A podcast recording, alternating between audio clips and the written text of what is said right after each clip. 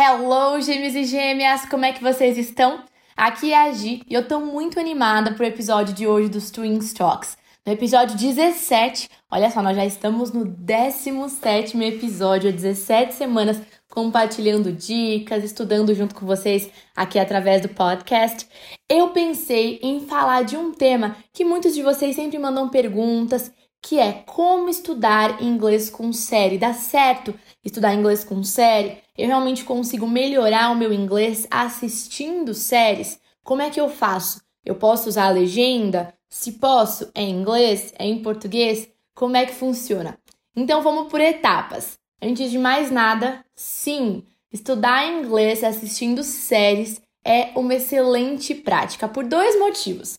Primeiro, porque você vai estar estudando inglês num momento descontraído. Vai ser muito mais fácil, você vai ter menos objeções, vai ser uma luta menor você começar a estudar se for com algo que você gosta. Pensa uma série que você tá todo envolvido com a história, uma série que desperta o seu interesse, que você quer, né, assistir, vai assistir com a família, vai assistir com o namorado, namorada, marido, esposa, enfim.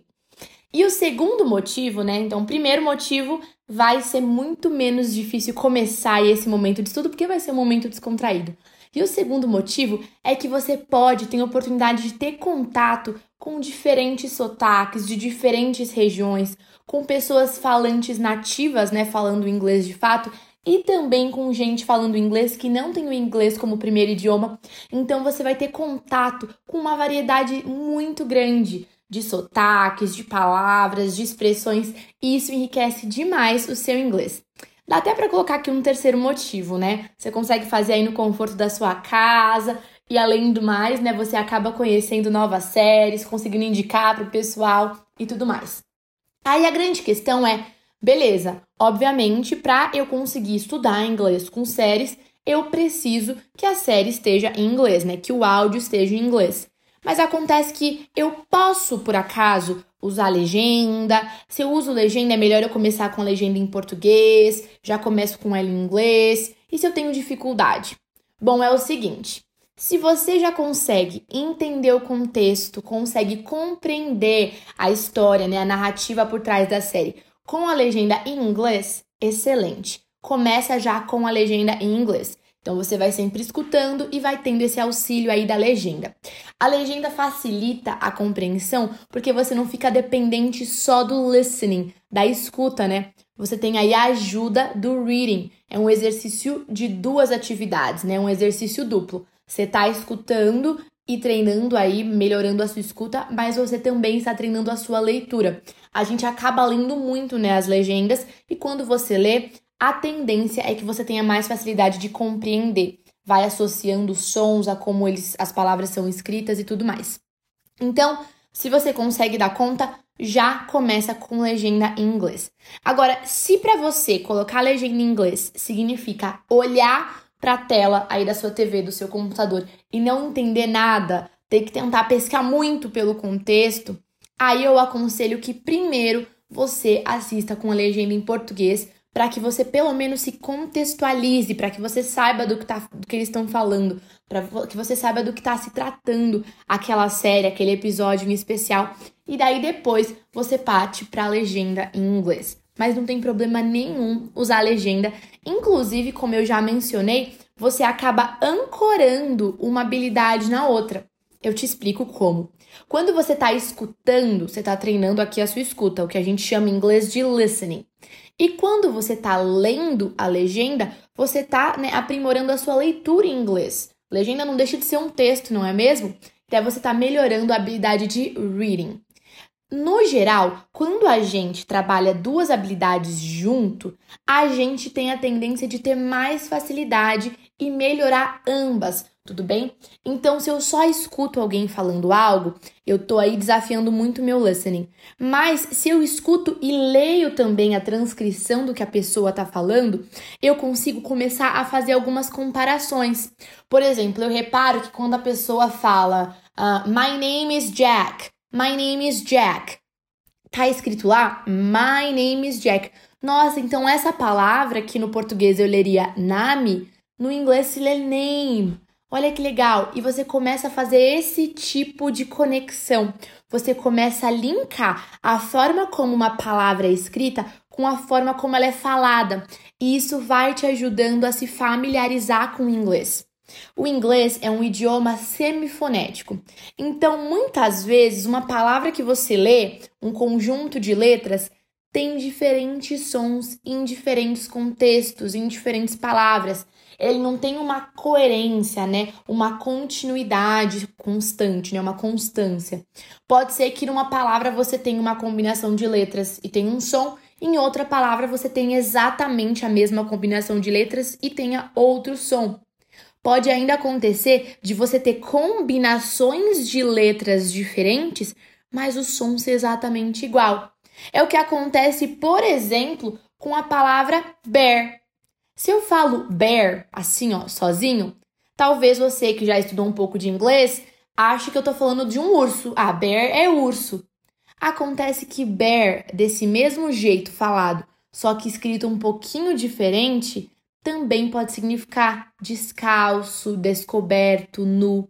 Se eu tô falando de bear e eu você ler a palavra bear, B-E-A-R, você sabe que eu tô falando de um urso. Bear se escreve, né, no português. Agora, se eu falo e você lê lá na sua tela, né, você tem acesso à legenda, à transcrição, e tá escrito B-A-R-E, bari, você sabe que tá falando de nu, de descalço, de descoberto. Então você percebeu como para se familiarizar, né, principalmente para quem está começando a estudar inglês ou está num nível intermediário, para se familiarizar com essa questão do inglês não ser um idioma fonético, ser semifonético, essa dificuldade, né, com a escrita versus a pronúncia das palavras, a legenda é uma grande aliada, vai te ajudar demais.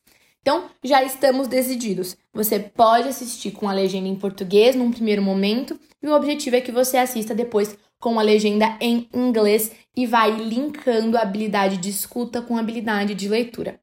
Acontece que depois, num próximo momento, o ideal é que você se desprenda das legendas e consiga assistir tudinho sem legenda. E o porquê, gente? Por que disso? Por que é importante a gente ir treinando aí com a legenda, mas e depois aos poucos tirando a legenda para desafiar o nosso listening, a nossa escuta cada vez mais. É importante, gente, porque a vida real não vem com legenda. E se num primeiro momento a presença da legenda acaba sendo assim um auxílio gigantesco, uma ajuda bacana demais, se você mantém para sempre desse jeito, você vai acostumar acabar acostumando e ficando meio preguiçoso. E daí, quando você for viajar ou for ter uma reunião e não tiver mais lá o auxílio da leitura para te ajudar a entender o que as pessoas estão falando, você vai ter grandes dificuldades. A vida não vem com legenda. Então, o objetivo é que você vá retirando essa legenda e cada vez ficando mais confortável em compreender completamente o que as pessoas estão falando lá na série que você está assistindo apenas com o áudio. Beleza? Por que, que aqui a gente tá falando de séries e não de filmes? Poxa, Teacher G, não tem como estudar com os filmes também? Sem dúvida, tem como a gente aprender muita coisa com o filme.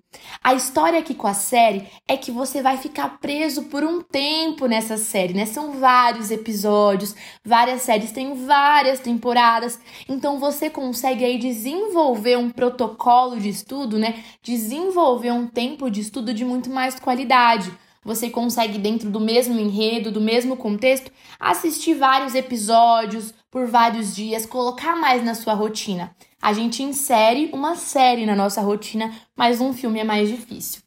E eu também queria indicar para vocês, então, algumas séries que estão disponíveis na Netflix. Hoje em dia, quase todo mundo né, tem Netflix, então é algo que é muito acessível para muita gente. Por isso que é legal indicar séries de lá e séries que você vai ter uma escuta, né? Treinar mais a sua escuta, o seu listening do inglês britânico e também do inglês americano. Lembra que eu falei que é legal a gente ir tendo essas variações para você ficar acostumado com tudo, né? Então, no inglês britânico, algumas séries famosas disponíveis na Netflix são The Crown, que fala aí, né, sobre a família real então, The Crown, para quem gosta de história, gosta de família real, vai gostar de assistir. E é claro, tá com inglês britânico. Uma série que eu amo, gente, sou suspeita, porque eu acho incrível, sensacional, melhor série que existe, é a série Outlander. Depois eu deixo aqui na descrição desse podcast nome, os nomes das séries. Então, Outlander é incrível, se passa no século XVIII, a primeira temporada na Escócia, mas embora ela esteja rolando na Escócia, né, o inglês escocês está lá presente, mas também o, inglês da Inglaterra. Então você aí tem um mix, né? Você consegue conhecer aí diferentes sotaques, jeitos de falar pelo Reino Unido, né? Tem gente tem irlandês também, então é bem bacana, é bem completo. A única ressalva que eu dou em relação a Outlander e a todas as outras séries que falam de séculos passados, né? Série que fala da, de épocas medievais, depois século 17, 18. O cuidado é só porque muitas vezes vocabulário que eles optam por usar é vocabulário que já não se usa mais. Um exemplo que eu sempre dou em relação ao Outlander é que quando eles estão falando de alguém que tá grávida, hoje em dia a gente fala que alguém que tá grávida tá pregnant. Pregnant. Na série Outlander, quando as pessoas estão grávidas, as pessoas estão with child. With child, com criança. Então, assim, é um jeito, né? Com criança, se você fala isso hoje, sou esquisito. Então é só um cuidado a mais com esse detalhe, né? Assim como se você assistiu uma série de séculos atrás retratando, sei lá, o Brasil no século XVIII, também vai ter uma variedade assim linguística, né? Expressões, formas de falar que para hoje não fazem sentido se, né, sei lá, um estadunidense, um inglês estivesse querendo aprender o português, não seria de grande ajuda. Outra série que faz muito sucesso e tem inglês britânico é a série Sherlock. Sherlock, para quem gosta aí de investigação, gosta de suspense, é uma boa dica. E gente, agora duas séries que não são histórias, né, mas são episódios, mas que eu gosto muito e ambas também aí com o pessoal falando inglês britânico.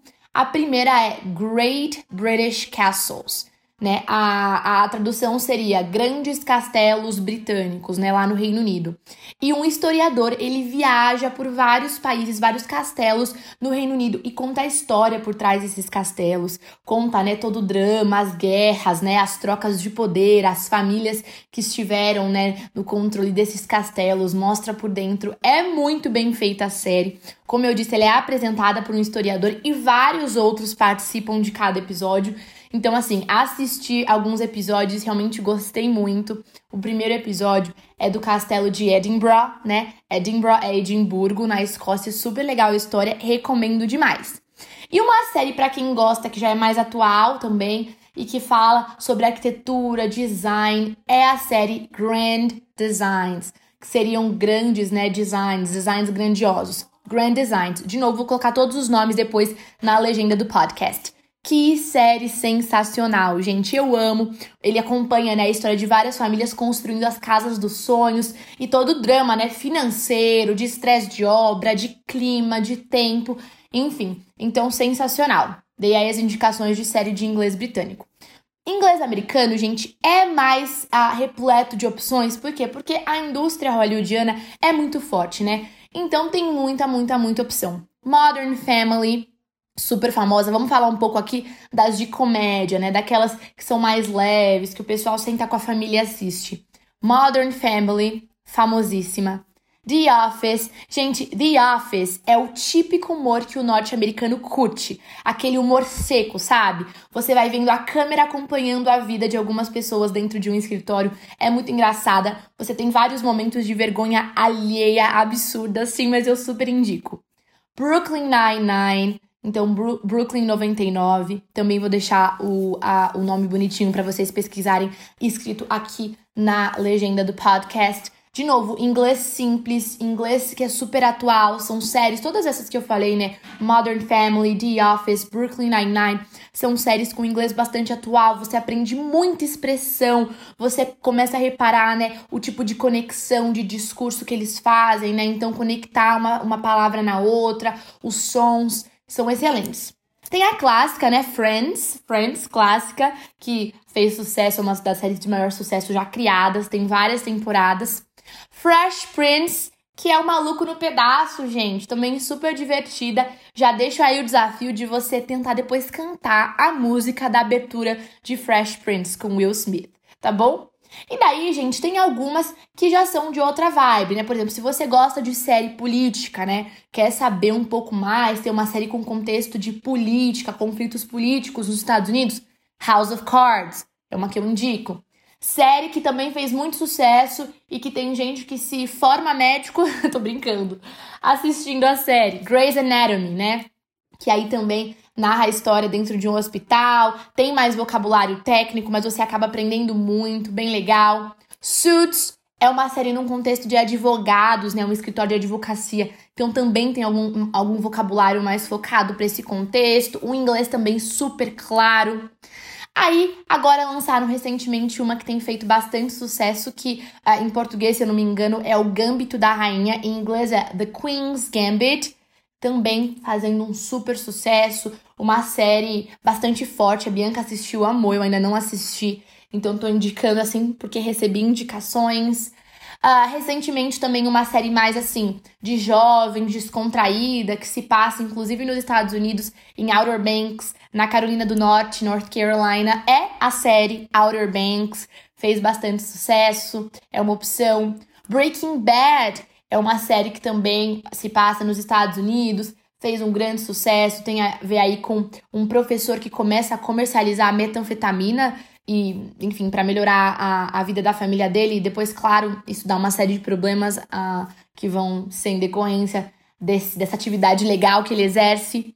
E também num contexto de série que não conta uma história, mas que, assim, é um programa, enfim, que ficou bastante famoso, é a Love is Blind. O Amor é Cego, da Netflix que basicamente as pessoas entravam lá e conheciam umas às outras, né, sem se ver. Não podiam, cada um ficava em cabines diferentes, podiam só conversar e no final eles pediam ou não em casamento outra pessoa. Parece assim exagerado, falando de fato é, mas vale a pena assistir, é bem divertido. Tem casal que se conheceu, começou a namorar lá em Love is Blind, tá junto até hoje. Love is Blind, o amor é cego. Então, e algumas indicações. Então, foi isso. Queria bater esse papo com vocês, incentivar sim a estudar inglês com série, a incentivar a escutar de forma atenta. Se você tá sozinho, quando você estiver assistindo a série, você pode até ir repetindo, né? Fazendo um exercício aí de shadowing, de sombreamento, né? Essa prática de repetindo o que você tá escutando para ir articulando melhor a sua pronúncia e ver que inglês pode sim ser algo divertido de aprender, leve, que te traz essa emancipação, essa sensação de realização, assistir uma série e conseguir entender tudinho. Eu espero que vocês tenham gostado desse episódio e a gente se vê no próximo Twin Talks. Take care!